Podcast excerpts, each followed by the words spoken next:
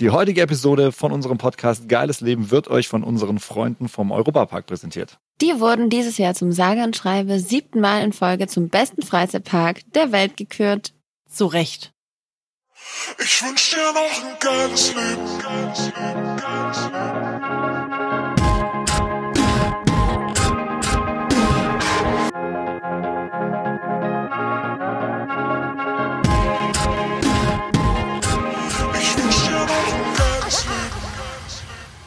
Hallo, guten Morgen. Guten Morgen. Morgen. Warum Na, machen wir das eigentlich so früh heute? Ich sehe, ihr seid in Berlin. ja, genau. Ich habe mich auch gerade nur gefragt, warum wir äh, uns heute so früh treffen. Das ist nämlich 10 Uhr, also jetzt nicht super früh, aber auch nicht super spät. Meine Stimme muss auch erstmal, meine Stimme muss auch erstmal warm werden. Lalala. Ja, für jemanden wie dich, um es äh, vielleicht kurz zu sagen, die Caro ist ja eher Spätaufsteher und äh, Daniel eher früh, oder? Ich weiß nicht, nein, eigentlich weiß ich gar nicht, was Also ich, ich gehe bin. ich gehe tatsächlich sehr spät ins Bett und stehe auch tatsächlich dann wieder sehr früh auf, würde ich jetzt mal fast behaupten. Wie viel Stunden Schlaf brauchst du denn? Ich brauche, äh, ich habe jetzt, ey, richtig geil, Leute, ich habe jetzt so eine richtig geile neue Tracking-Schlaf-App. So. Natürlich. Das eigentlich noch nicht bei Alles wird getrackt. Es wird alles getrackt. Und ähm, das ganze Ding heißt Autosleep. Und äh, das funktioniert ganz geil. Das ist dann mit der Apple Watch connected.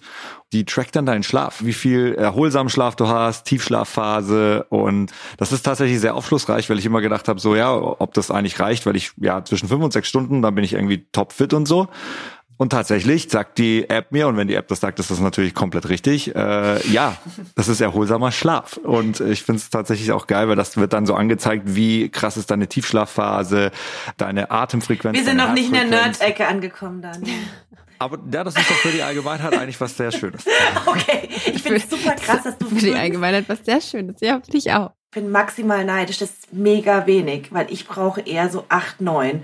Und es ist Ja. krass, es ist ja Same. Auch, ne? Mhm, Es sind drei, vier Stunden, die am Tag einfach fehlen. Ja, aber Leute, schlafen ist doch geil. Manchmal mache ich so Mittagsschlaf, finde ich auch geil. Ja, Mittagsschlafen liebe ich auch, aber ich kann es leider inzwischen nur noch so 20 Minuten früher.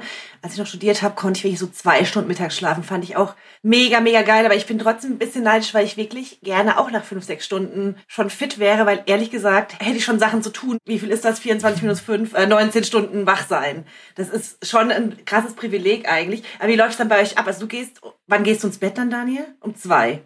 Ja, ja, ist immer unterschiedlich. Also ich gehe halt wirklich ins Bett, wenn ich müde bin. Ich muss auch müde sein. Also ich kann zum Beispiel nicht mit so einem, also wenn ich noch irgendwie Power und Energie habe, ins Bett zu liegen, ey, da rattert mein Gehirn die ganze Zeit und denkt über Sachen nach und so und dann finde ich da irgendwie nie äh, zum Schlafen. Ich muss wirklich so richtig ausgepowert sein. Also so wirklich irgendwie Augen müssen zufallen und dann irgendwie ins Bett und äh, dann penne ich auch. Und ja, das ist meistens zwischen ein und drei Uhr nachts. Da habe ich schon vier Stunden geschlafen auf der Couch. Also Caro schläft auf der Couch ein. Ja, genau. Du wir schaust schlafen noch vier getrennt. Caro schläft immer auf der Couch. Nein, aber, aber. Caro schläft schon mal vor auf der Couch und dann geht ihr zusammen ins Bett. Ja, genau richtig. Wenn Daniel mich wach kriegt, dann gehen wir zusammen ins Bett. Also er versucht es auch immer so ganz, ich weiß nicht, mich muss man richtig rütteln und er macht das meistens nicht. Und dann denke ich mir so, wie soll ich denn wach werden? Und dann sagt er immer so, ich habe fünf Minuten lang versucht, dich zu wecken und es ging nicht. Und ich denke mir so, ja, aber wie denn? Wahrscheinlich einfach so. Ja, will ja aber auch niemand Schlafendes eigentlich wecken. Das ist ja auch total fies. Also, Ja, weißt du, jetzt redet sie wieder so, aber ich weiß ganz genau, wenn ich sie dann wecke, weißt du, dann ist wieder so Hulk am Start. Natürlich. Dann ist erstmal so, wa- warum hast du mich geweckt? Oh mein Gott, ich habe so gut geschlafen und so. Und dann ist wieder so 20 Minuten lang richtig äh, Alarm so und dann kann aber ich das, auch nicht das pennen. Gefühl kennst du, Verena, oder? Ja, natürlich, natürlich. Also man will auf der einen Seite ja nicht weiter schlafen auf der Couch, aber auf der anderen Seite will man eigentlich auch nicht geweckt werden. Also es ist, eigentlich will man ins Bett getragen werden Ja. und dann da einfach morgens aufwachen. Ja, das wäre wär eigentlich die optimale Lösung, was vermutlich Bitte. zum Rückenschaden äh, führt auf der anderen Seite. Aber ja, dann seid ihr morgens zur gleichen Zeit wach, weil du vier Stunden vorgeschlafen hast, dann könnt ihr morgens zur gleichen Zeit aufstehen. Also ihr habt kein Snooze-Problem, weil ein Freund von mir hat mir gerade erzählt, dass sein Boyfriend jetzt angefangen hat, morgens einfach viermal im Bett zu snoosen. Und er sich Ja. denkt, äh, ganz ehrlich, also ich bin jetzt nach dem zweiten Mal wach und könnte jetzt für dich arbeiten gehen. Ähm, aber er pennt halt nochmal richtig nervig. Da bin ich auch tatsächlich so ein bisschen Kandidat. Ich stelle mir gerne auch den Wecker mal sehr früh, weil ich denke, ey, wenn der Wecker dann klingelt und ich habe Bock aufzustehen, dann mache ich das auch direkt so. Das hat natürlich zur Folge, dass das oft auch so ist, ah nee, komm, ich bleib noch eine halbe Stunde liegen und dann snooze ich auch tatsächlich ab und Die zu mal. ganze Zeit, ja. Und nervt das, Caro? Klingelt's dann. Zwei Stunden lang teilweise morgens. Nee, nervt gar nicht, finde ich voll angenehm. das ist so lustig hier, Technik 2.0. Jetzt ist es so, dass er diese Uhr trägt. Also es sind ja so Dinge, die kann ich immer nicht verstehen. Trägt einfach nachts diese Uhr, um seinen Schlaf zu tracken. Und dann fängt die morgens an, so ganz leicht zu vibrieren, so und dann wird er so geweckt. Und ich denke mir, okay, für mich ist es eigentlich angenehmer, weil es ist nicht laut und ich muss da nicht irgendwie zwei Stunden dahin snoosen. Wie macht ihr es denn, wenn ihr in Hotelzimmern unterwegs seid? Dann kann ja nicht mal der einen Raum verlassen da haben wir natürlich den Vorteil, dass wir da meistens, wenn wir im Hotelzimmer sind, beide zur gleichen Zeit aufstehen müssen, weil wir ja auch zur gleichen Zeit los müssen. Mhm. Äh, das hat natürlich einen riesen Vorteil, aber dann ist natürlich eher so der Bartstreit angesagt, so wer geht zuerst schnell duschen und ähm, nee, aber da sind wir eigentlich relativ ausgecheckt, ne? Also ich stehe mal so ein bisschen früher, ja witzigerweise, ne? Wenn es wichtig ist, äh, früh aufzustehen, dann kriegt man Caro nicht aus dem Bett. Wenn man so zu Hause ist und so alle Zeit der Welt hat, dann ist Caro so die, die um 6 Uhr morgens wach ist und dann irgendwie Ja, weil dann freue ich mich richtig auf den freien Morgen und dann bin ich so, geil, geil. Wie ist es denn bei dir? Ja, bei mir ist es so, dass ich meistens eigentlich vorher aufwache und das ist ja eigentlich der, der der Glück hat, der der vorher aufwacht, weil, ja. weil der andere erst Snoosen ertragen muss. Gewonnen. wirklich, ist es wirklich so. Und wenn ich mal nach meinem Freund aufwache, dann ist der Snooze zum Glück nicht. Aber finde ich gut, dass ihr da entspannt miteinander seid. Und dann geht ihr zusammen frühstücken oder eigentlich geht es dann direkt los? Weil Essen ist ja auch so ein Thema ähm, jetzt on Tour wieder, wenn ihr Im so viel Hotel? unterwegs seid. Ja, ich freue mich ja eigentlich immer ganz doll, wenn wir im Hotel sind und dann frühstücken können. Wir gehen auf jeden Fall meistens frühstücken, weil ich brauche erstmal auch irgendwie Kaffee. Und wenn es dann keine Kaffeemaschine auf dem Zimmer gibt, dann muss ich auch schnell runter und eben meinen ersten Kaffee trinken und was Kleines essen. So, da freue ich mich immer ganz doll drauf. Hat sich das jetzt wieder geändert, wenn ihr jetzt wieder so viel unterwegs seid, dass ihr, weil ich war, wir waren ja letztens zusammen im Ruhrpark und da war es ja so, dass ihr überlegt habt, okay, was machen wir jetzt? Essen wir noch hier schneller, finden wir was unterwegs? Ähm, weil ja, wir haben ja auch drüber gesprochen, dass die österreichischen Tankstellen so geil sind, weil die so gutes Essen machen. Ähm, ja, und ihr da manchmal besser, ne? so ein bisschen unterwegs gucken müsst, wie ihr irgendwie noch ganz okayes Essen kommt, damit ihr nicht komplett Zeit nur Junkfood irgendwie zu euch nehmt. Ja, das finde ich halt auch so krass, wenn du unterwegs bist, irgendwie was einigermaßen gesundes zu essen zu finden, ist wirklich eine Herausforderung. Gerade wenn du irgendwie auf der Autobahn unterwegs bist und irgendwie an einer Raststätte hältst, du kannst halt irgendwie zu Mc's dann am Ende gehen oder Burger King oder was weiß ich. Du willst ja auch nicht jedes Mal machen, das ist ja wirklich nur so im Notfall, falls nichts mehr spät nachts offen hat oder so. Aber Jetzt langsam kommt's ja, dass sie irgendwie auch so mal so Salate anbieten oder auch mal irgendwie so, keine Ahnung, ich habe zum Beispiel gesehen, dass an einer Raststätte jetzt so, hier, wir kennen auch jede Raststätte. Also das ist eigentlich Raststätte. voll schlimm. Bewertet ihr die manchmal? Kann man das äh, Raststätten bewerten? Nee. Oh Gott, wenn's ne, oh Gott, ey. ich glaube, das ist halt eigentlich total doof, ne, wenn man sich damit äh, so rühmt, dass man irgendwie jede Raststätte in Deutschland ja. kennt, aber ist so, aber hey, so irgendwie ist durchs Unterwegssein. Und jetzt ähm, habe ich gesehen, dass er teilweise so Dean und David aufmacht, wo es dann auch so Salate gibt oder ein Starbucks oder so. Also ich glaube, da passiert gerade was, dass es auch mal besser wird, dass man besseres Essen bekommt an den Raststätten. Boah, das war auch so geil. Wir waren letztens unterwegs und dann hat Caro gesagt, boah, jetzt hätte ich richtig Bock auf einen Starbucks. Und auf einmal fahren wir an so einem Schild vorbei, wirklich eine Raststätte, die hatte einen Starbucks. Und wir waren so richtig so, okay, warte, was war denn das jetzt? Kannst du das bitte immer so machen, Caro? Sagen, ich hab, genau, ich habe jetzt. Sachen beim Universum sich wünschen. Das äh, funktioniert. Ja, war ziemlich geil. Also war äh, ziemlich, ja, war, war, fand ich gut. Das heißt, er ernährt euch auf Tour wieder schlechter, als wenn ihr zu Hause seid. Ja, es ist viel schwieriger einfach. Also wir versuchen uns natürlich genauso gut zu ernähren auf Tour, aber es ist natürlich irgendwie nicht so einfach, weil ähm, ganz oft sind das ja auch so antizyklische Zeiten. Ne? Also wenn dann irgendwie alle essen gehen, stehst du meistens auf der Bühne und hast ein Konzert und dann und dann ist auch so, ich kann von der Show auch immer nicht so viel essen und dann ist es so, ich habe halt dann Hunger so um 23, 24 Uhr. So und dann jetzt kommt Deutschland. 23, 24 Uhr, wo bist du unterwegs? Ja und dann sind es halt Raststätten und meistens ist es dann halt Junkfood. Aber ich, ey, ich versuche es wirklich so zu vermeiden, weil ähm, das ist, du tust dir ja auch nichts Gutes damit. Also das ist schon geil manchmal. Manchmal habe ich da auch richtig Bock drauf und so ein Nasty Burger muss auch manchmal einfach ja, sein. Ja, aber wir haben ja als Musiker auch einen Rider. Also das sind dann irgendwie so Vorgaben, was wir uns wünschen zu essen und dann steht da auch drauf, dass wir keine Ahnung, so Gemüsesticks oder sowas gerne hätten. Und das ist dann ja auch mittags meistens da. Also man kann sich schon auch gesund ernähren. Also man kann sich auch irgendwie ein Brötchen schmieren an die Seite legen. für, für nach dem Auftritt zum Beispiel. Und wie läuft die Bewegung? Ich weiß, ihr habt ja ab und zu mal eine Boxtrainerin dabei, aber geht ihr ins Fitnessstudio? Äh, gut, Daniel, du hast deine VR-Brille wahrscheinlich dabei und machst mit der Sport im Hotelzimmer oder äh, einfach keinen Sport vielleicht in der Jeans? Na, es ist schon so, ich muss sagen, so die Apple Watch, die ist schon so ein bisschen der innere Schweinehund, der dich ja permanent Geil, hier wie versucht, in, das zu bei dir Bewegung zu bringen. funktioniert. Das ist doch Krass. unfassbar. Was du deine Ringe voll kriegen bis zum, zum nächsten Tag und dann fühlt man sich gut und so. Das ist schon krass, was das alles mit uns macht irgendwie. Aber ist ja auch in dem Fall was sehr Positives, denn man versucht sich ja wirklich zu bewegen und die erinnert ja einen ja auch immer so alle zwei Stunden daran, eine Minute so auch ein bisschen sich zu besinnen, tief einzuatmen und so wieder den Puls runterzuholen und so. Das ist echt schon geil und das ist so, ich muss die auch manchmal ablegen, weil manchmal vibriert sie mir dann einfach zu viel mit allem möglichen, so jetzt bitte aufstehen, Stehziel erreicht oder hier jetzt mal kurz atmen oder jetzt noch mal kurz bewegen oder sonst Man was. ist quasi total fremdbestimmt.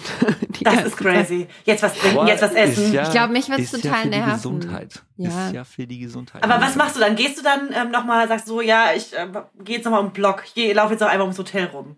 Oder gut, das- fünfmal ums genau. Auto auf der Raststätte oder. Ja, genau. Also jeder von uns hat ja sein Schritte-Tagesziel. Ich mache das jetzt nicht so super exzessiv, aber wenn ich lange am Tisch sitze, wenn ich im Studio bin und da steht, hey, steh mal kurz auf und so, dann mache ich das tatsächlich. Dann gehe ich mir einen Kaffee holen. Ich weiß da nicht, wie produktiv das, also wie kontraproduktiv das ist. Jedes Mal, wenn die Uhr sagt, steh auf, hole ich mir natürlich einen Kaffee.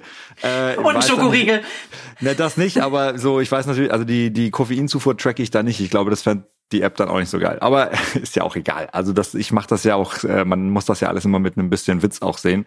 Aber trotzdem, um sich da selber mal so ein bisschen äh, auch zu konditionieren, öfter auch mal irgendwie, ja, Augen weg vom Bildschirm oder wie gesagt, was wirklich ganz gut tut, ist dieses einminütige tief ein- und ausatmen. Das finde ich tatsächlich immer sehr angenehm, weil man da wieder wie so ein bisschen Energie schöpft und resettet ist. Und Caro kriegt mit neben mir voll die Krise, weil ich will auch immer eine Apple Watch andrehen und sagt, nein, brauche ich nicht. Nee, ich brauche keine Apple Watch, ganz sicher. Das finde ich tatsächlich auch gut, diese Pausennummer, weil ich mache eh viel zu wenige Pausen. Vielleicht sollte ich mir, also ich will, glaube ich, ich will die Apple Watch auch nicht tragen oder auch keine andere komische Fitness-Apple Watch, weil ich finde, die sind einfach nicht schön.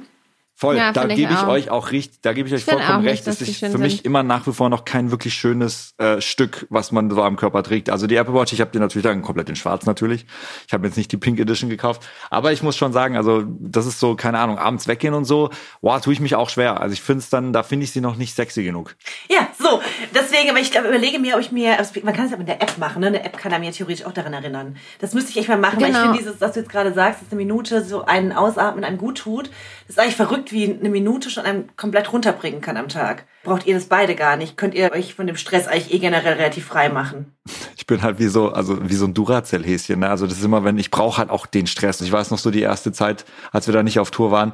Gott, ich hatte so viel Energie, ich wusste einfach nicht, was ich machen soll. Ich war bis nachts um vier wach, oh, hab Sport. Sport gemacht. Also Daniel hat auf jeden Fall viel mehr Energie als ich. Ich würde auch behaupten, er arbeitet auf jeden Fall auch viel mehr, weil er ganz viel einfach Produktion macht, im Studio ist und so weiter. Ich glaube, so ein Pensum könnte ich gar nicht. Also ich bin gerade auf Tour oder so, ist das für mich schon ziemlich hart, da teilweise wochenlang durchzuhalten, wenn man dann auch wirklich jeden Tag spielt. So, das ist schon echt heftig. Also ich muss dann auch gucken, also klar, du baust dir die Kondition auf und so weiter, aber ich muss dann schon echt auf mich achten, dass es, ähm, dass ich das alles durchhalte. Ich weiß nicht, wie das bei dir ist. Du hast ja wahrscheinlich einfach dadurch, dass du äh, viel zu Hause arbeitest, jetzt aktuell, ne? Ja, ich bin auch im Büro schon, aber ich wünschte mir auch, dass ich mehr Energie hätte, weil ich habe immer so viele Pläne, was ich alles machen will, aber leider brauche ich ja einfach viel Schlaf und ich brauche auch viel Pausen. Und Echt, das hätte ich bei dir gar nicht gedacht. Ich dachte, du bist so, weil du auch immer so total energievoll wirkst. naja, ich glaube, am Ende ist es so, dass es wahrscheinlich Energievoll ist das richtige Wort. Ich glaube, dass es eigentlich auch so ist, dass ich super viel ähm, schaffe am Tag, aber es gibt immer noch mehr, was ich gern machen würde. Und dann grätscht mir so ein bisschen meine mein sensibelchen Dasein rein, weil ich das alles verarbeiten muss. Und ich glaube, das ist wahrscheinlich bei dir, Daniel, anders, dass du nachts die Dinge nicht so bei mir formatiert nachts alles und dann kommt so die emotionale Ebene dazu, in der quasi, habe ich das alles richtig gemacht? Ähm, Ja, das kenne ich. Ist das irgendwie, kennst du das? Ja, total. Ich wache auch manchmal morgens auf und dann habe ich diese ganzen Gedanken, die über Nacht gekommen sind, dann wie so gebündelt. Und dann muss ich auch erstmal tief ein- und ausatmen, weil ich mir denke so, es ist alles okay. Also teilweise wache ich dann wirklich so total mit Angst auf und eben wie du halt auch sagst, dass man so denkt, habe ich das und das richtig gemacht? Wie kam das jetzt rüber? Oh, was habe ich da gestern nochmal gesagt zu derjenigen oder zu demjenigen? So, das ist so total Hat er es falsch verstanden vielleicht? Ähm, ja, was falsch für rüber? Gedanken macht. Das ist so nervig. Ich denke mir immer so, oh, ich wünsche mir so sehr, ich wäre so ein Mensch, der sich einfach nicht so viele Gedanken macht. Also ich mache es mir gar nicht bewusst, ich will das gar nicht, aber es passiert einfach irgendwie, dass ich dann morgens teilweise mit solchen Gedanken aufwache und mir denke, was machst denn dir jetzt schon wieder für einen Kopf? Aber das Gute ist, morgens kannst du es, glaube ich, viel besser zur Seite schieben, weil ich habe mal von einem Schlafforscher gelernt, also man nachts hat jeder Mensch, der nachts aufwacht, sind alle Gedanken viel düsterer und schlimmer, weil man ähm, wie so eine kleine Mini-Depression hat. Dadurch, dass Hormone irgendwie runtergefahren werden, ist nachts sind alle Gedanken, die hochkommen, eigentlich viel schlimmer. Und morgens merkt man dann so, okay, die sind jetzt zwar da, aber dann kann man sie besser zur Seite schieben.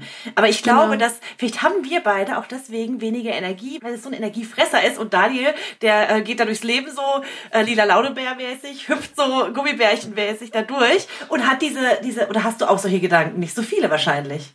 Nee, also das kann ich tatsächlich nicht. Also ich reflektiere schon auch. Also für mich ist das zum Beispiel anders. Ne? Wenn ich jetzt, äh, wie ich vorhin schon beschrieben habe, wenn ich jetzt zu wach ins Bett gehen würde, dann würde ich so zwei Stunden mit kreisenden Gedanken so mäßig irgendwie, okay, krass, warte mal, ich kann auch hier an dem Beat was ändern, ich kann auch hier an dem Playback irgendwie was besser machen. So, ähm, wie richte ich mein neues Studio-Setup ein oder wie wie kann ich die Show, äh, die wir live auf der Bühne haben, nochmal irgendwie besser inszenieren? Kann ich hier noch was an Visual machen? Das sind dann so Sachen, die ich hab, habe. So weißt du, so, so To-Do-Listen-mäßig. Und Aber das, sind ja super äh, effiziente Gedanken, weil das ist ja alles ähm, was Produktives. Anstatt sich im Kreis zu drehen und zu denken, oh, habe ich jetzt irgendwie jemandem, habe ich da was falsch gesagt oder ist es irgendwie, das sind ja so ganz emotionale Gedanken, was total schlau wäre, wenn man die in produktive Gedanken umwandeln könnte.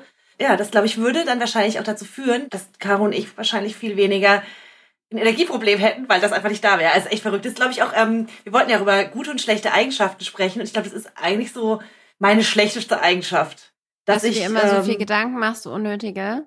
ja, schon. Und es Ja. mir so Energie zieht dann, die ich gerne für Ja. was anderes äh, nutzen würde. Was würdet ihr sagen? Was ist eure schlechteste Eigenschaft? Nein, du hast ja jetzt deine schlechteste schon gesagt, Ja, genau. ich noch deine beste wissen. Ach so.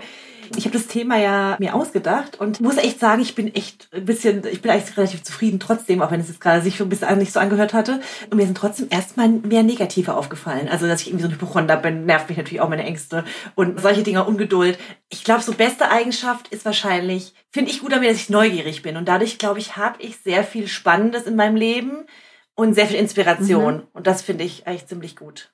Ja, Ja. stimmt. Du bist auch immer so, du fragst dann auch gerne nochmal nach und hakst so nach und interessierst dich für so viel. Das ist ganz cool. Das ist, glaube ich, sowas, was ich irgendwie ganz gut finde. Und das Negative ist wirklich dieses so, sich schlecht abgrenzen können. Ich glaube, so könnte man das vielleicht nennen. Und dadurch Ja. ähm, dann nicht so oft Nein sagen und dann auch nachts nachher wach liegen und denken so, ah, war das jetzt irgendwie alles richtig? Genau. Und bei euch? Ähm, ich glaube, ich würde auch sagen, dass meine schlechteste Eigenschaft ist, dass ich so ängstlich bin. Das wurde mir auf jeden Fall angeboren. Ich bin so auf die Welt gekommen, da bin ich mir ziemlich sicher. Ich habe auch gerade angefangen, ein Buch zu lesen, das heißt Besser fühlen. Also nicht besser fühlen, sondern besser fühlen. Und da erzählt auch so ein Forscher über ein Experiment mit Babys, das sie gemacht haben. Das fand ich aber interessant, dass es Angstkinder gibt einfach und es gibt welche, die sind ohne Angst auf die Welt gekommen. Und wenn du dann aber als Angstbaby zum Beispiel ähm, noch Helikoptereltern hast, dann ist halt einfach wirklich vorbei. So hatte ich zum Glück nicht. Aber für mich war das schon, seit ich mich erinnern kann, ähm, wie jetzt zum Beispiel mein Gefühl auch in der Schule war. Ich wusste, als ich in die dritte Klasse gekommen bin, wusste ich, ich bekomme einen neuen Grundschullehrer. Und dieser Grundschullehrer war sehr, also wirkte damals sehr angsteinflößend auf mich, weil er sehr groß war und es war so ein älterer, bärtiger Mann und der hat immer so die älteren Schüler immer so total einfach so ausgeschimpft und das war halt für mich immer voll schlimm, weil ich dachte so, Gott, jetzt kriege ich den in der dritten Klasse und ich konnte die ganze Nacht nicht schlafen, weil ich so Angst hatte, dass ich einen neuen Lehrer bekomme. Meine Mutter hat dann auch gesagt, das kann doch nicht sein, woher hast denn du das? Was soll dir denn passieren? Das ist einfach nur ein neuer Lehrer so und ich glaube, lange Rede, kurzer Sinn, ich glaube, das ist so das, womit ich immer zu kämpfen habe, dass ich viel Angst habe und auch so unnötige Angst habe und mich das auch teilweise echt lähmt und woran ich wahrscheinlich jetzt einfach irgendwie mein Leben lang dran arbeiten muss, damit es besser wird. Ja. Und ähm, auf der anderen Seite gibt es natürlich auch Dinge, die dann irgendwie nicht dazu passen, weil ich stelle mich auch gerne auf die Bühne und bin ein Mensch, der das liebt, irgendwie für andere Musik zu machen und natürlich auch für mich selbst Musik zu machen so. Und da fragen mich dann auch ein, wie passt denn das eigentlich zusammen? Kennt ihr diese Persönlichkeitstypen, diese vier verschiedenen, die eingeteilt werden in dieses Ja. Grün, Blau, Rot und ähm, Gelb? Kind, kindliche Ich, äh, das erwachsene Ich. Nee, nee, nee, nee, wenn du quasi so eingeteilt bist, ob du analytisch eher bist, ob du eher dominant bist, ob du eher kreativ bist. Ah, und das vierte ja, weiß ich okay. gerade nicht mehr.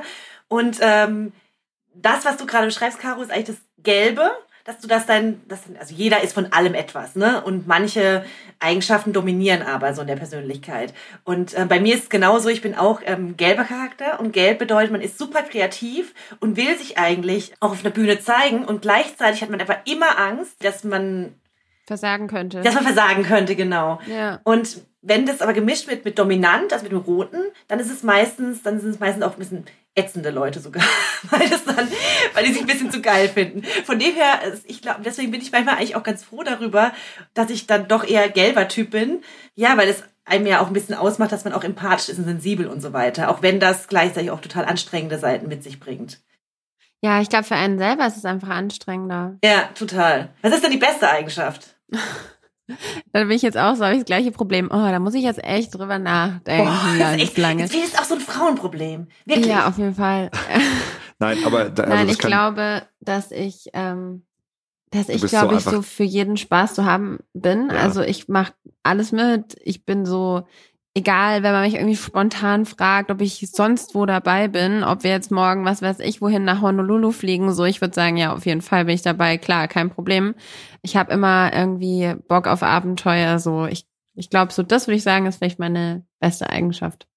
Ja, und du bist halt auch eine krass gute Seele. So, also Caro ist so was sozial angeht immer, denkt immer zuerst an andere, bevor sie an Ja. sich denkt. So, das finde ich schon auch krass. Und manchmal auch kann das echt schaden. So, weil habe ich, sage ich hier dann auch ganz oft, hey, das ist so, man muss ja auch manchmal so bei sich bleiben, ne? Also Mhm. nicht die ganze Zeit immer versuchen, andere äh, auch mitzuretten. So erstmal an erster Stelle kommt man ja erstmal selbst natürlich so, dass man, dass man gesund und mental fit ist, so, aber das ist schon krass. Caro ist da schon immer sehr, sehr an die ganze Welt bedacht, so was ich auch super, super toll an ihr finde.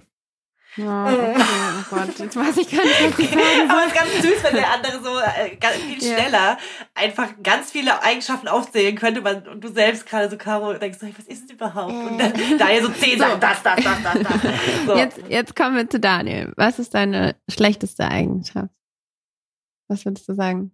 Boah, ich glaube tatsächlich, dass, also meine Verbissenheit, würde ich so behaupten, die geht mir manchmal selber so auf den Sack, dass ich halt Sachen nicht gerne abgeben kann, weil ich äh, so im ersten, im ersten Step immer erstmal so denke, ach komm, ich mach's einfach selber schnell, das kriege ich schnell, selber schnell irgendwie besser hin und sowas. Und das nervt mich manchmal auch, dass ich das dann irgendwie nicht so, na, ich muss, genau, ich muss anderen Leuten öfter auch mal was zutrauen. Das ist, glaube ich, so äh, eine Eigenschaft, die ich auch immer noch sehr, also die lerne ich und äh, ich werde immer besser darin. So kann ich das äh, sagen.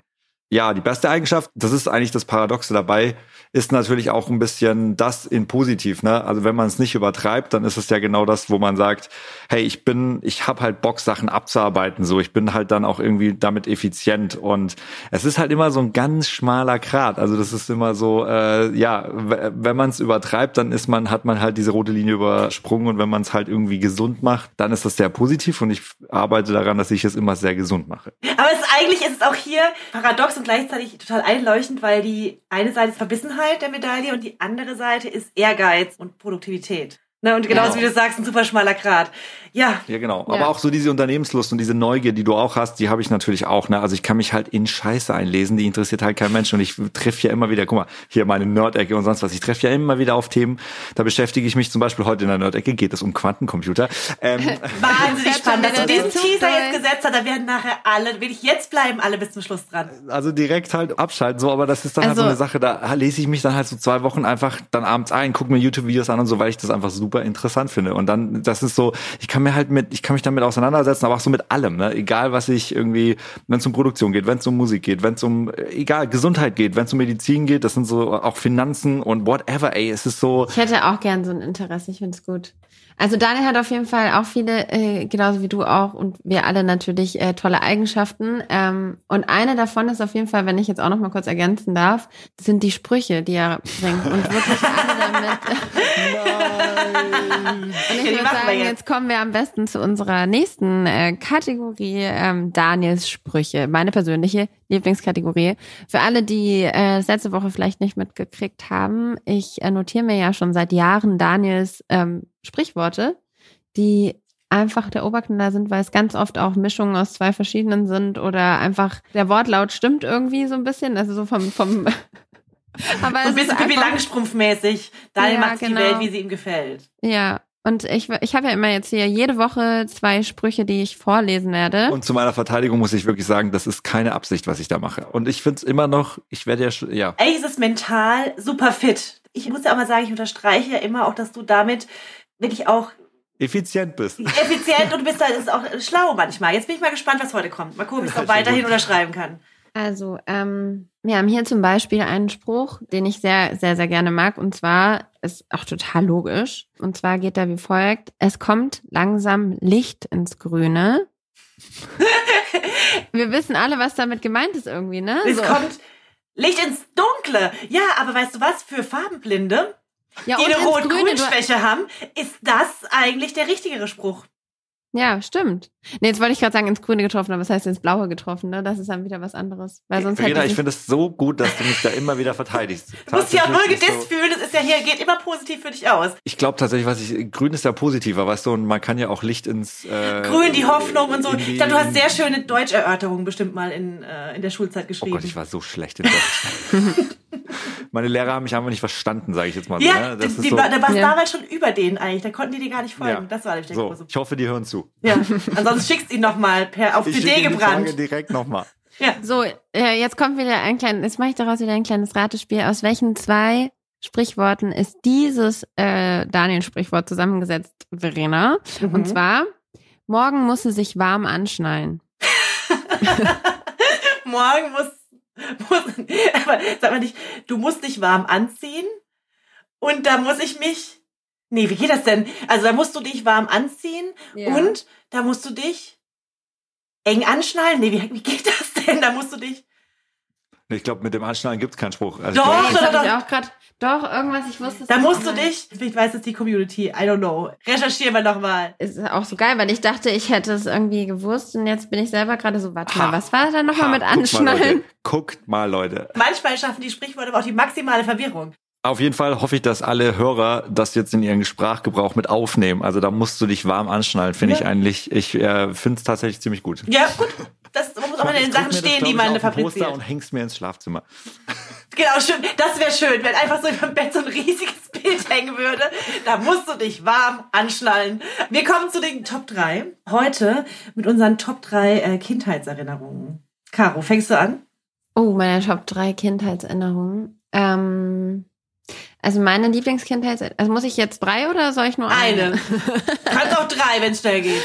Wir haben noch ein bisschen Zeit. Ist ja, ist ja Ähm, kein Ende bei Podcast. Also ich glaube, die Sommerferien waren, also ähm, wir sind immer, meistens sind wir äh, nach Spanien gefahren oder wir waren auch mal an der Ostsee auf der polnischen Seite. Ist eigentlich vom Süden her ähm, relativ weit, aber wir sind ganz oft mit äh, der ganzen Clique von meinen Eltern sind wir an die Ostsee gefahren ähm, in Sommerurlaub. Und ich weiß noch, dass wir immer am Strand abgehangen sind und das war das Allertollste. Wir haben dann so Wellenreiten gemacht mit äh, den Luftmatratzen. Einmal hatten wir diese, die es so in den 90er Jahren gibt, gab, äh, Anfang 2000, diese aufblasbaren Sessel. Kennt ihr die noch? Die, so, Jeder hatte sie. ist so geil und die hatten wir dabei. Bis rauskam, dass die krebserregend sind. Und dann, oh Gott, was? Und dann sind wir damit immer so aufs Meer raus und an der Ostsee hatte es dann auch immer so hohe Wellen. Das war mega geil und es war immer so ein schöner Urlaub und ähm, ja, also daran habe ich auf jeden Fall immer eine Erinnerung und an die Kartoffelpuffer von meiner Oma. Das sind nämlich die allerbesten und äh, die macht sie mir auch immer noch, wenn ich zu Besuch komme. Hast du das Oh. Rezept und auch mal selbst schon gemacht? Ja, habe ich. Sogar schon mal ähm, bei Grill den Hensler, bei dieser Kochsendung. Das war ganz geil. Da habe ich diese Kartoffelpuffer von meiner Oma gemacht. Geil, kam wahrscheinlich gut an. Ja, auf jeden Fall. Wir haben volle Punktzahl bekommen. Geil. Da hat Oh, sich die wie Oma süß. auch gefreut. Sie war, glaube ich, auch immer so ein bisschen äh, peinlich berührt, auch, dass ich von ihr im Fernsehen gesprochen habe. Aber wahrscheinlich fand es auch gut, dass ihr Rezept dann mal den nötigen Respekt bekommen hat. Und wir haben ja auch damit äh, hier äh, Grill den äh, Promi abgezogen. Also bei Grill den Hensler, Grill ja. den Hensler waren wir, genau. Und dann haben wir, aber Hensler war nicht da, der war mal eine Zeit lang ja nicht da und dann haben wir das, äh, haben wir gegen Nelson Müller gekocht. Ach ja, stimmt. Und äh, den haben wir äh, schön mit dem Gericht mal aus der Reserve gelockt. Was ist denn deine Lieblingskindheitserinnerung, Verena? Äh, bei mir geht es tatsächlich auch um Essen. Ähm, Aber ja, natürlich. Und ähm, auch um meine Oma. Und ich bin, ähm, meine Mutter hat gearbeitet, als ich noch ein Kind war. Und deswegen bin ich immer nach der Schule direkt zu meiner Oma. Und dort gab es immer vier Gänge, vier Gänge-Menü. Also immer, wenn ich da hinkam, gab es da ein Vier-Gänge-Menü. Das heißt immer Salat, Suppe, ein Hauptgang. Und es gab wirklich auch Krass. Witzigerweise gab es auch Kartoffelpuffer, die total geil waren. Und zwar wurden die immer ähm, aus dem Kartoffelbrei vom Vortag, wurde Beste. dann wurde dann irgendwie das, äh, das noch so angebraten, aber in halt wahnsinnig viel Fett. Aber es war so, so lecker. Und danach ähm, ja, gab es immer Fernsehstunde. Da ähm, konnte man dann sich ein bisschen ausruhen, hat dann noch irgendwie, gut, vier Gänge übrigens, da gab es natürlich noch einen Nachtisch logischerweise. Und dann hat man die Fernsehstunde gemacht. Und das war auch total schön. Gab es mal Snacks dazu dann logischerweise noch. Und dann ist man rausgegangen und hat da immer gespielt mit der ganzen Straße. Da kamen immer alle Kids, sobald da die Hausaufgaben vorbei waren. Ich habe meine Hausaufgaben tatsächlich immer schon in der Schule gemacht, weil ich es unnötig fand, dann nachmittags nochmal anzufangen. Und war dann immer schon fertig. Also als ich heimkam, konnte ich essen, dann Fernstunde machen und danach ging ich raus und dann waren auch alle anderen Kinder ähm, da auf Okay, der das Straße, haben wir cool. immer gespielt, egal ob es dann im Sommer äh, Rollschuhfahren war oder im Winter, dann wurden wir irgendwie im Traktor, ich bin so auf einem richtigen Dorf ja groß geworden, ähm, Traktor gezogen mit den Schlitten. Es war wirklich, es war wunder, wunderschön. Es war so, ja, manchmal denke ich so, ach, ist schon geil, Kind zu sein, weil du wirklich, das Gehirn war einfach wahnsinnig frei. Du musst an nichts denken, Ja, das nur schön, spielen. Ja. Stimmt. Ja, das war schon echt, echt sehr schön. Aber auch die Sommerferien mit meiner anderen Oma waren auch immer, immer ein Träumchen. Also, ich glaube, ich hatte eigentlich, eigentlich eine sehr gute Kindheit, muss ich sagen. Und bei Daniel? Ja, kann ich äh, auch äh, äh, bestätigen. Dass ich hatte auch eine sehr schöne Kindheit, aber bei mir ist das auch ähnlich. Also ich kann mich so krass an diese Familienfeste erinnern, die du auch gerade beschreibst. Wir hatten äh, eine Zeit lang, als wir alle noch sehr, sehr klein waren. Das waren keine Feste, das war Daily Business. Hier, Ah. vier Gänge. ah, okay, sehr gut. Ja, das, äh, ja. Daily Business. Also das, Daily ist, das Business nenne ich mal Gängen. echt, also Props an die An Oma, die, wirklich. die, hat das, die hat das sehr gut gemacht. Ähm, nee, bei uns ist das aber auch so, also ich äh, komme ja aus einer sehr großen Familie. Mein äh, Vater hat neun Geschwister, äh, meine Mutter hat äh, drei Geschwister und dementsprechend könnt ihr euch vorstellen, war bei uns immer extrem viel los und es gab am Sonntag immer die Familienessen. So, man ist sonntags dann immer zu der Oma gegangen, die hat eine große Landwirtschaft, einen großen äh, Hof auch, äh, selber auch Sachen angebaut und auch immer auch gekocht für die ganze Familie und sowas. Und ich kann mich auch dran erinnern, weil wir halt immer alle da waren, das war so eine große Gemeinschaft, es war immer super laut und, und, und Action und so. Ich fand das immer richtig cool. Also ich habe mich da immer drauf gefreut und äh, ja, so Kartoffelbrei und sowas auf jeden Fall ist sowieso, ey, das kann, das kann, es können auch nur Omas, finde ich. Also irgendwann kommt man wahrscheinlich in den Status, jetzt bin ich eine Oma, so, und jetzt, ab jetzt ist der Kartoffelbrei einfach um 40 Prozent Qualität gestiegen. So. ja, so, so muss das eigentlich sein. Dann Ja. können wir jetzt vielleicht auch irgendwann, ja. Genau, einfach der Aber Status wie, Oma. ich stelle mir das immer so cool vor, wenn man so eine große Familie hat. Meine Eltern sind beide Einzelkinder und bei uns war halt nicht so viel los, dann immer so in der Familie. Na gut, du kennst meine Familie, also es ist nicht immer einfach. Nein, aber, es ist, aber als Kind ist es doch mega geil. Ja, als Kind ist das. also ich bin äh, ja genau. happy, dass ich meinen Bruder hab, so, dass ich den irgendwie immer, äh, wir haben uns zwar nicht verstanden, aber wir hatten uns irgendwie, es war so eine Hassliebe immer. Es ist auch immer noch ein bisschen. Das ist eigentlich normal. Und ähm, ja, aber ich das so cool vor, wenn du dann jeden Sonntag irgendwie mit deinen ganzen Cousins und Cousinen irgendwie zusammenhockst und dann kann man irgendwie. Habt ihr dann im gleichen Zimmer gegessen oder gab es dann so zwei verschiedene Zimmer für die Erwachsenen und für die Kinder? Weil das haben ja gar nicht alle rangepasst, oder? Ach so, doch, nee, nee, war alle gleich. Es war eine Riesentafel, immer alle am selben Tisch. Und äh, klar, die Kinder haben es natürlich nur maximal bis äh, nach der Hauptspeise ausgehalten und dann ging's halt los. Aber dadurch, dass der Hof halt so groß war, wir sind dann auch immer sofort rausgegangen und äh, wie du auch sagst, ey, von Traktorfahren bis hin zu meine äh, Großeltern, die hatten auch so riesen Obstplantagen und wir sind dann immer auch sofort losgerannt und haben von, ich sag mal, Erdbeeren bis Mirabellen und die hatten auch so einen Garten und Erbsen haben wir immer gepflückt und so und äh, immer sehr zum Leid meiner Oma, weil die wollte es immer nicht, weil wir es natürlich nicht so feinmotorisch gemacht haben, wie man das als Kind macht. Man geht einfach hin und reißt das Teil ab. Äh, und ja, nee, aber das war schon, war schon cool.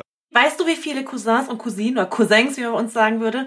Cousins. Cousins. Cousins. Weil ich weiß das, weil ich habe auch eine super kleine Familie. Mein Vater hat ähm, eine Schwester und meine Mutter hat drei Geschwister, aber trotzdem sind wir nur insgesamt äh, fünf Cousins und Cousinen. Okay.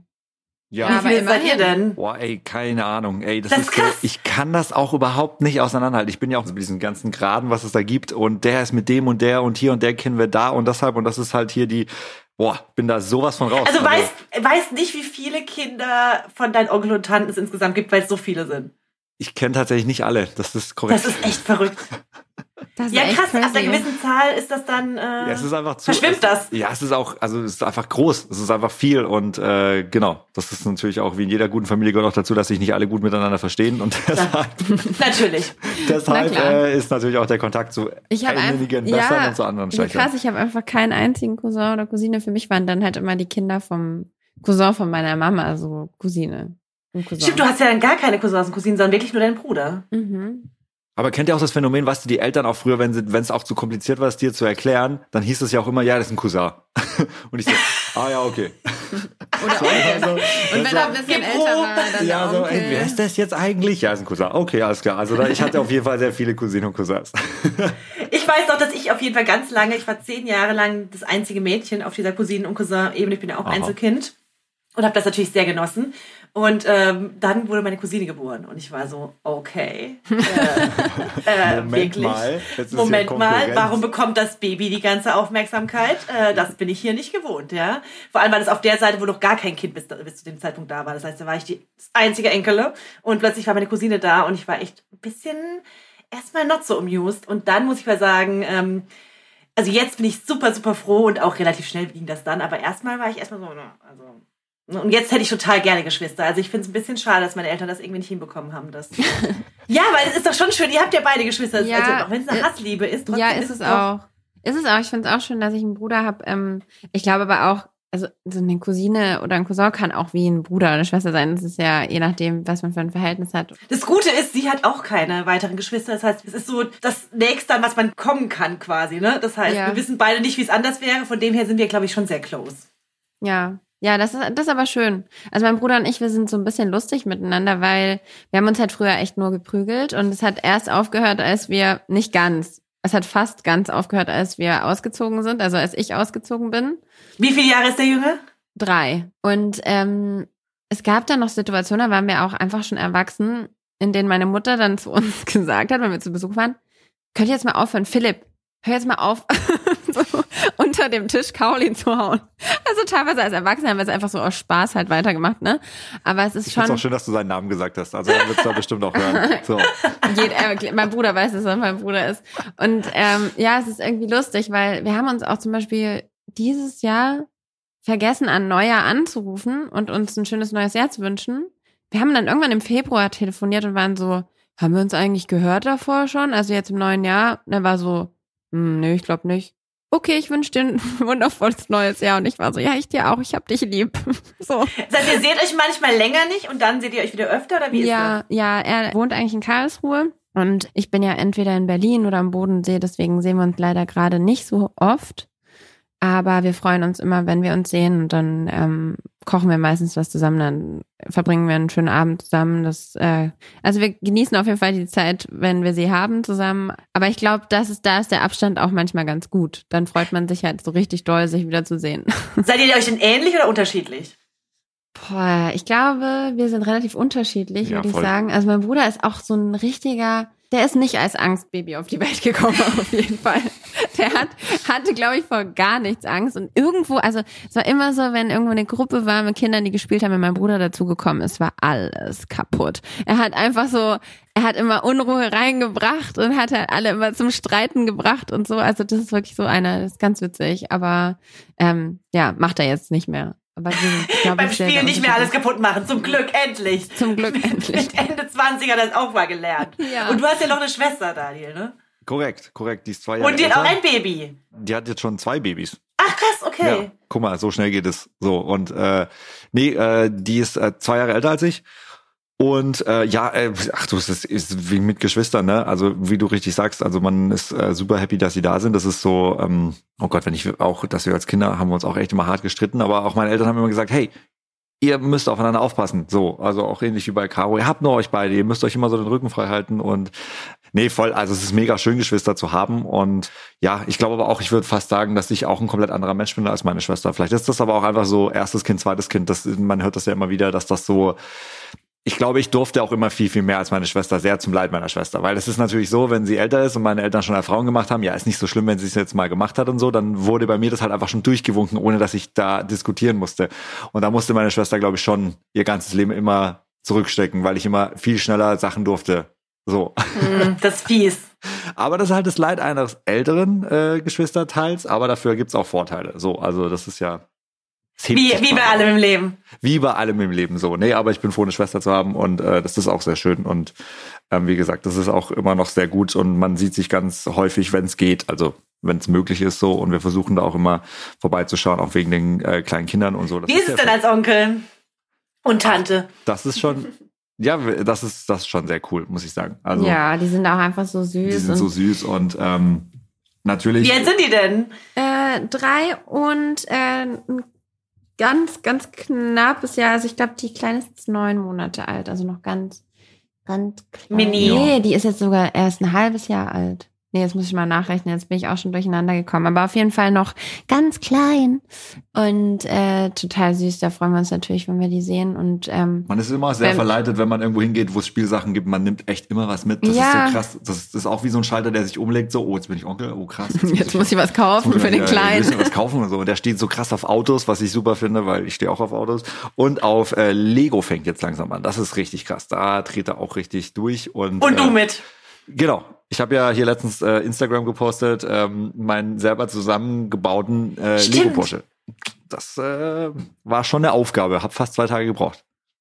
Aber ich sag mal, du hast ja Zeit, wenn Caro schläft. Und du einfach nur fünf, Genau, ich habe das nachts gemacht. Boah, Leute, ich habe das wirklich nachts gemacht. Macht das niemals. Das ist so anstrengend, wenn man kein richtiges Licht hat und dann hast du da so eine Milliarde kleine Teilchen und dann so, ah, ich suche das. Ah, okay, alles klar. Ich habe teilweise zehn Minuten gebraucht, um einen Teil zu finden. Macht's Ganz nicht nach. Gut, das ist jetzt schon nerdy genug, wenn wir jetzt zu Quantencomputern kommen können. Jetzt Leute, kommt wir- nämlich äh, die tolle Kategorie Daniels Nerd-Ecke. Jetzt kommt die Nerdecke. So, Genau, also für alle, die jetzt an Technik interessiert sind, die können jetzt schon mal hier getrost abschalten. Es So, kommt die nichts mehr. Podcast-Folge wird Kommt nichts mehr. Die Podcast-Folge ist vorbei. Wir sagen schon mal Genau. Tschüss an alle, die Die, die in, der Technik nicht so Algorithmik, geil in finden. der Algorithmik sieht man immer, wenn die Leute abschalten. Jetzt ist der Zeitpunkt. Aber ich zieh's trotzdem durch. Ja, das ist gar kein Problem. Wir sind für dich da. Wir bleiben dabei. Also, vielleicht verlasse ich mal kurz einen Raum, aber nein, ich bleib da. Alles gut. Bei Ich mir fährt wieder der Zug durch. Gar nicht so, gar nicht so. Ich, ich kratze mal sehr an der Oberfläche und ich hoffe auch alle Quantenphysiker, die zuhören, verzeihen mir, wenn ich jetzt nicht alles korrekt irgendwie äh, darstelle. Aber ich versuche es mal sehr so in meinen Worten wiederzugeben. Ja, mich würde ich mal interessieren, wie viele Quantenphysiker uns zuhören. Also wenn ein Quantenphysiker zuhört, ich fände es total geil, wenn er uns schreiben würde, weil ich würde mich gerne mal mit dem unterhalten, wirklich. Ich finde das einfach eine unfassbar spannende Materie, so generell Physiker. Nein, also ähm, ich, ich, ich, genau, wir alle wissen, stehe ich ja irgendwie auf Computer und generell auf Systeme, die maschinell lernen, die automatisiert lernen. Und ich meine so, der, der, das nächste Update zu dem, was da in Zukunft kommen wird, wo wir alle so ein bisschen zwischen Angst und äh, das ist so die Rettung der Menschheit umhergeistert, sind äh, quasi Quantencomputer. Das ist Warum? alles, das klingt erstmal alles nach Science Fiction. Ähm, genau, also warum ist erstmal so, die Rechenkapazität von so einem Quantencomputer übertrifft alles, was wir bis dato irgendwie mit Supercomputern erreichen können. Also mal nur so ein kurzes Beispiel, äh, dass Google eine Quantenproblematik gelöst hat. Das bedeutet, es gibt eine Rechenoperation, dafür bräuchte der krasseste Supercomputer auf der Welt, glaube ich, 20.000 Jahre. Und der Quantencomputer hat es in 30 Sekunden geschafft. Also, Also, ist eigentlich so der nächste Schritt wie früher ein Commodore 64. So also jetzt einem Rechner oder so einem Handy. Genau. So krass ist das wieder. So, Das so ist, krass. Das ist super, super krass und ähm, das hört sich alles nach Science Fiction an, aber tatsächlich gibt es auch in der Nähe von Stuttgart einen ersten Prototypen für einen Quantencomputer und das muss man sich so ein bisschen vorstellen. Also jetzt mal ganz kurz an der Oberfläche gekratzt. Wir wissen ja, Computer basieren alle auf Transistoren. Das ist quasi eine, ein Schalter an und aus. Wissen und wir alle, Caro, ne? Genau. Ja, ja, ich wollte gerade sagen, wir wissen ja alle, Die CPUs äh, haben quasi Äh. Transistoren verbaut. Die Transistoren, die schalten natürlich immer äh, durch ein Steuersignal an und aus, also sprich 1 und 0. Die 1 und 0 Programmierung beinhaltet ja unsere gesamte IT-Infrastruktur auf der gesamten Welt. Also der, das ist quasi der Maschinencode, der äh, dann in Programmcode übersetzt wird und dann quasi dadurch äh, Systeme entwickelt werden, wie wir sie jeden Tag nutzen in allen Ecken und Enden. Basiert alles auf 1 und 0. So. Jetzt ist es so, diese Transistor heißen in der Quantenebene Qubits. Das sind dann quasi so die Transistoren auf der Quantenphysikebene. Und die wiederum können nicht nur an und aus, sondern die können mehrere Zustände. Also eigentlich haben die alle Zustände gleichzeitig vorhanden. So, also das ist, ihr müsst euch das so, ich habe versucht, mir das bildlich vorzustellen und ähm, ich habe mir das dann ein bisschen so erklärt, versucht mal zu sehen, ähm, bei also einer, einem Standardcomputer ist es an und aus eine Münze, die man umdreht. Also entweder liegt sie auf dem Kopf oder auf der Zahl. Bei einem Quantencomputer dreht man die Münze und die, während sich die Münze dreht, kann sie jeden Zustand einnehmen, den man von ihr braucht. Also sprich, alle Informationen sind vorhanden, die einfach da sind und man muss sie nur noch abrufen. Also noch, also ein anderes kurzes Beispiel, Navigationssysteme, wenn wir es schaffen würden, ein Navigationssystem mit Quantencomputern zu generieren, wäre es so, aktuell funktioniert es so, du gibst eine Route ein von, ich sag mal, Bodensee, Berlin, dann werden so verschiedene nacheinander abgearbeitete Befehle durch ein System gerattert. Äh, Wir haben den Anschein, das passiert parallel, tut es aber nicht, sondern es passiert nacheinander, also stapelverarbeitungstechnisch. Und dann wird uns so die beste Route nach maschinellem Lernen ausgeschmissen. Ein Quantencomputer kennt schon jede Route, die es gibt und weiß schon während man die Anfrage stellt, was die beste Route ist, weil es parallel komplett alles ausgecheckt hat und sogar noch viel weiter gesponnen. Alles, was es in 100 Jahren für Routen gibt und was es in 200 Jahren Vergangenheit für Routen gegeben hat, weiß der Quantencomputer rein theoretisch. So, jetzt wird es sehr Science Fiction, aber es Jetzt ist sehr haben wir 90 beeindruckend. Prozent der Hörer verloren. Wir haben alle verloren, aber das, das Nein, ist auch Quatsch. natürlich unfassbar schwer in zehn Minuten zu erklären, was es ist. Aber ihr, ihr seht schon, das ist eine unfassbar krasse, spannende Materie. Und äh, ich wollte das einfach mal zum Guten geben. Wenn sich da jemand interessiert, lest euch da mal rein. Das ist. Äh, Aber was bedeutet das dann? Wo, also für was braucht man das? Also ich wollte jetzt bisher noch keine so große Rechenoperation in meinem Daily Life. Brauche ich bisher nicht, dass ich da. Also für was braucht man das? Naja, es ist also Für die es gibt ja- Medizintechnik könnte ich Ja, mir es jetzt gibt ja vorstellen. nach wie vor, es gibt ja nach wie vor immer noch sehr viele Probleme, die wir einfach nicht lösen können, weil sie einfach zu rechenintensiv sind. Also ich glaube, wir würden unser Universum, das Weltall generell auch ich sage jetzt einfach mal so Sachen wie Wetterbericht. Das ist eine unfassbar komplexe Rechenoperation, um das Wetter zu berechnen. Das sind äh, krasse mathematische Formeln, die ja auch immer nur immer noch auf Wahrscheinlichkeiten basieren, aber trotzdem werden die von Stimmt ja oft genug auch nicht. Also Genau, stimmt ja jetzt oft genau auch oder zwei Tage und der Rest ist eigentlich gelogen. Und trotzdem wird das ja von Supercomputern berechnet. Das ist jetzt nicht so, dass du irgendwie das Wetter für morgen berechnen könntest mit deinem MacBook zu Hause. Also da wird das Ding äh, so nach einer Sekunde aussteigen. Das sind ja schon krasse Rechenoperationen, aber auch Medizin, wenn es um so Sachen geht wie zum Beispiel Mustererkennung. Das muss man sich mal vorstellen, wenn man einen Quantencomputer erschaffen könnte, der alle medizinischen Daten auf der Welt auswerten könnte. Der würde das in einer Millisekunde schaffen und würde dann auch äh, parallelen Muster in Bruchteil von Sekunden erkennen und dadurch auch Lösungswege anbieten. So, das ist natürlich, aber ihr merkt schon, umso, wenn ich sage Bruchteil von Sekunde, birgt natürlich auch extrem viele Gefahren mit sich, ne? weil man muss sich auch äh, nach Stephen Hawking, der gesagt hat, ab einer gewissen Intelligenz ist sich jeder seiner selbst bewusst, gibt es auch eine Theorie darüber, dass ab einer gewissen Rechenleistung der Quantencomputer sich seiner selbst bewusst wird und dadurch wirklich eine echte künstliche Intelligenz entsteht. Also okay, jetzt Also kriege ich Termi- Gänsehaut. Ja, Termi- jetzt verstehe ich auch. Terminator-mäßig. Ja, absolut. Also das ist Dann kommt Arnold Schwarzenegger es ums ist Eck. nicht oh so Gott. abwegig. Und ich meine, das ist schon krass. Stephen Hawking, zwei Wochen vor seinem Tod, hat er wirklich gesagt, die ähm, krasseste Bedrohung, die er für unseren Planeten sieht, ist die künstliche Intelligenz. Also wenn wir da wirklich Durchbrüche erreichen würden. Es gibt auch zum Beispiel ein Gremium bei Google, weil die sind auch sehr, sehr weit, was diese Quantencomputerforschung angeht. Ähm, ein Ethikrat, der sich nur damit beschäftigt, das sind 30 Leute, wie man Gesetze für so einen potenziellen Quantencomputer, den es in der Zukunft gibt, äh, kreiert, ohne dass der uns schaden würde. Also es ist unfassbar krass und ich ähm, Aber man gesagt, könnte dem ja immer den Stecker ziehen, ne? Ja, es sei denn natürlich, der wird einmal quasi vernetzt, also sprich, der ist einmal im Netz und der kann auf jede Systeme selbstbasiert zugreifen. Also es ist, es ist alles Science Fiction und Theorie ein bisschen, aber es ist nicht so Aber ganz kurz, bräuchte der dann nicht, weil selbst wenn er vernetzt wäre, er braucht ja diese krasse Rechenleistung und die hätten ja andere Rechner, mit denen er vernetzt ist, nicht. Da hast du recht, genau. Also es gibt Und dann könnte er, also dann, das müssten ja alle dann können, damit das irgendwie. korrekt, korrekt. Nein, also Und dann gesagt- müsste der ja auch anfangen, selbst loszulaufen und sich ähm, umzubauen und aber der steht ja erstmal nur. Ja, ja, natürlich. Nein, also das ist nach, also wir reden jetzt auch Das hört davon. sich jetzt wirklich so total Weil ich habe kurz ein bisschen Angst bekommen jetzt. ja, es ist, es ist eine super spannende Materie und man kann Er da. braucht einen Wirt. Ah! Ja, Oh es Gott. Ist, also man muss sich, das ist einfach mal bewusst machen. Also zum Beispiel Quantencomputer wären rein theoretisch auch in der Lage, ähm, also das wird dann schon sehr tief. Also ich will jetzt auch nicht die Leute langweilen, aber prinzipiell ist, Ist das schon passiert. Das Ja, ist nicht schon passiert, Da, sind wir jetzt, da, da, aber bei dem Stadium sind wir drüber. nee, ich, ich, tatsächlich muss ich sagen, ich bin gerade echt, ähm, ich bin gerade nicht gelangweilt, aber ich glaube, dass es vielleicht anderen so geht. Äh, krass. Also wenn das passiert, jetzt gerade ein bisschen Gänsehaut bekommen, wirklich. Also bei Technik Gänsehaut, das ist ein erstes Mal für mich.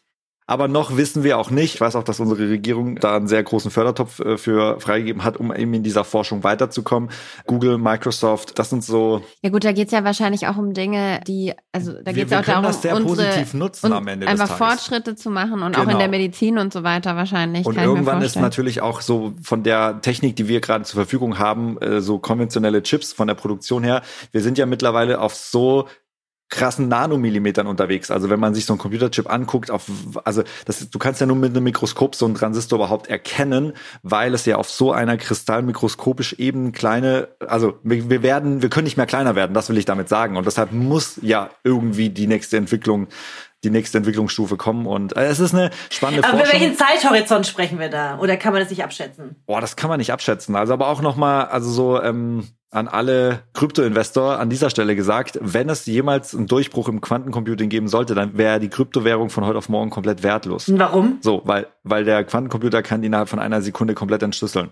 Also die Kryptographie von Kryptowährungen, was ja 100% sicher ist, was ja heutzutage quasi, also die Blockchain, die niemand entschlüsseln kann, weil wir keine Rechenleistung dafür haben, könnte der Quantencomputer in Millisekunden komplett lösen und man würde die komplett offenlegen können. So, deshalb geht man davon aus, dass die Blockchain wertlos ist. Bei Das Erfindung des heißt, äh, nicht mehr in Kryptowährung investieren. Nein, jetzt. also äh, lest Solange- die Medien. solange Solange, es keinen Durchbruch gibt, ist das, glaube ich, alles okay. Wir wissen ja auch, also ich habe viele Forschungsberichte gelesen, es ist ja immer noch nicht so hundertprozentig klar, ob wir da jemals auch in so eine Richtung kommen wie ein Computersystem, wie wir es heute kennen, ein konventionelles, weil die Dinger, wenn ihr mal googelt, googelt mal den Quantencomputer von Google, die, geil, googelt Ja. mal den Quantencomputer von Google. ja, geil. Computer von Google. Da reden wir ja auch über Fabrikgebäude, so groß sind die Dinger. Ne? Die müssen ja auch auf minus 275 Grad, also 0 Kelvin, gekühlt werden, dass die überhaupt funktionieren. Ähm, und da kann man sich reinlesen. Das hat alles Gründe, warum da, also was es noch für Probleme gibt, was man schon gelöst hat. Ich will da jetzt überhaupt keine Prognose machen. Ich habe das immer nur so ein bisschen quer gelesen. Aber ja, keine Ahnung. Also kann schneller sein als gedacht, ne? wenn man sich den technischen Fortschritt anschaut. Ähm, keine Ahnung, vielleicht 20, 30 Jahre und wir sind da schon ein ganzes Stückchen weiter. Das war Daniels Nerd-Ecke. Vielen Dank. Und an der Stelle So, nochmal ihr alle Quantenphysiker, die zugehört haben, verzeiht mir, wenn ich irgendwas falsch gesagt habe. Bitte äh, googelt es immer nochmal nach. Ich gebe jetzt hier keine Gewähr auf äh, Ist komplett es- hundertprozentige es- Aussage. Ist es dann so Aussage. safe, wenn man es googelt? Ganz kurz, mir ist das Anschnallen Sprichwort eingefallen. Und zwar ist es, Ja, da musst du bitte. dich fest anschnallen. Es ist Ja, nicht eng, sowas, sondern ne? Das fest. gibt's, glaube ich, echt. Oh mein Gott, ja. es ist fest anschnallen. Bin mir Scheiße. sehr sicher. So, in diesem Sinne, Ja, legen, würde sind ich wir für heute durch. Vielen Dank für dieses schöne Telefonat mal wieder. Ja. Und äh, ganz liebe Grüße an euch äh, alle. Äh, oh Gott, ich kann auch nicht reden heute. Das ist natürlich super praktisch für den Podcast. An alle da draußen, die zugehört haben. Wir küssen eure Augen. Wir freuen uns, wenn ihr nächste Woche wieder einschaltet. Ich habe gerade gewunken und Ja, dachte so, ich ja, sieht aber gesehen. keiner. Weißt du, was äh, auch falsches Ich Medium. Aber ich habe es gesehen, dass du Ich gewunken hast. ich hab's gesehen und äh, hab's dann auch gemacht. Ich habe auch gewunken. Ich. Tschüss. Also Leute, Also, sauber bleiben, wir Hände waschen. Peace geht raus. Tschüssi.